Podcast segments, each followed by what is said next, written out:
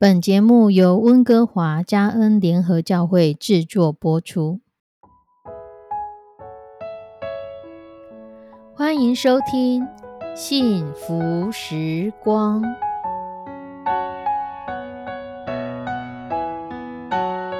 亲爱的弟兄姐妹平安，我是 Judy，很开心今天您收听这个节目。愿我们生命中的每一天都浸泡在上帝的恩典大能中，明白神要在我们生命当中的旨意，从神支取我们身心灵所需的一切养分。人生的道路上有神一路的相伴，这是一件何等幸福的事情呢？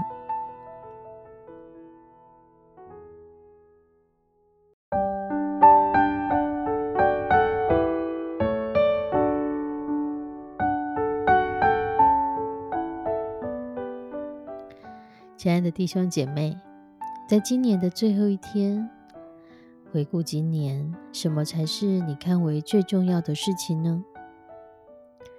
从前有一艘大船，它要开往南洋，途中遇见了暴风，船遭破坏，船员们就顺流漂到一个孤岛上。大家上岸之后，看到岛上有很多的金沙，就拼命的掘金、挖金子。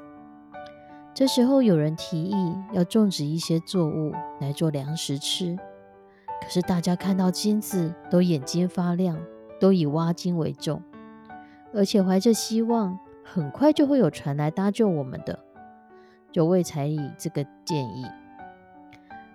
哪知过了很久，都没有看到任何一艘救援船经过。可是这时候粮食已经全部都吃完了。要开始种植，又已经太迟了。结果，全部的人就都饿死在岛上。过了好几年，有一个探险队来到这个岛，发现了许多白骨、许多金子。起初不明白为什么，之后在遗留下来的日记本才明白，他们当时只为了挖掘金子，不知道种植，所以导致集体饿死。这就好像有些基督徒，当我们一味的追求属世的东西，我们没有为属天那不朽的食物在劳力的时候，其实也是这样。我们在属灵上很贫穷、很软弱，甚至死亡。旧约圣经里面，士师记记载了一位士师，他叫参孙。参孙很早的时候，在母腹里就做了拿细尔人。耶和华吩咐他的母亲，不要吃喝任何葡萄制品。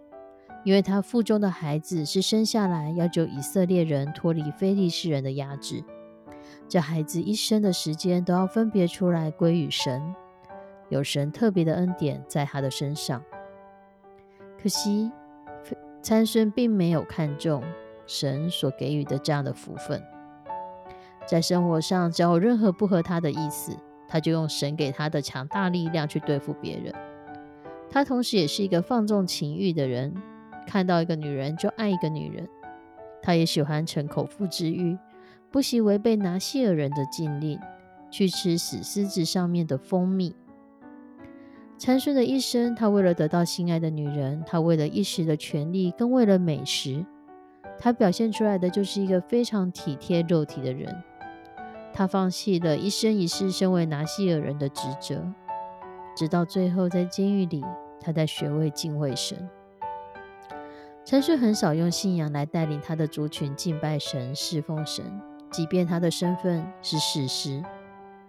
圣经中只有记载两次他祷告的记录，一次是在他用驴腮骨杀死了一千人之后，他非常的口渴，所以他祷告求神给他水喝；另外一次就是在他临终的时候，菲利士人说叫参孙来在我们面前戏耍戏耍。于是，瞎眼的参孙就被带到非利士人面前，在那里像猴子一样的被戏耍。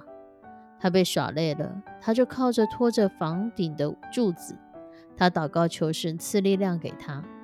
最后，他用尽力量抱着两根柱子一拉，房子就垮了。他跟三千个非利士人同归于尽，被压死了。参孙虽然是一个士师，但他喜欢随从肉欲，追求一时的快乐。所以他的下场是悲剧收场。禅师他不肯舍己，他选择放纵情欲，任意妄为，最后丧失了生命。他本来是一个可以轰轰烈烈成为一个芳名永留的拿西尔人，一个伟大的事实，可是却因贪图享乐而忘记了心灵上的富足，事实上更重要。对照新约圣经中五饼鳄鱼的故事，当这小孩子愿意去分享，当他拿出五饼鳄鱼的时候，他不但没有损失，不但自己吃饱，还喂饱了五千个人。神往往也是透过当我们付出的时候，我们成就他的功。付出的人得到快乐，得到的人也很快乐。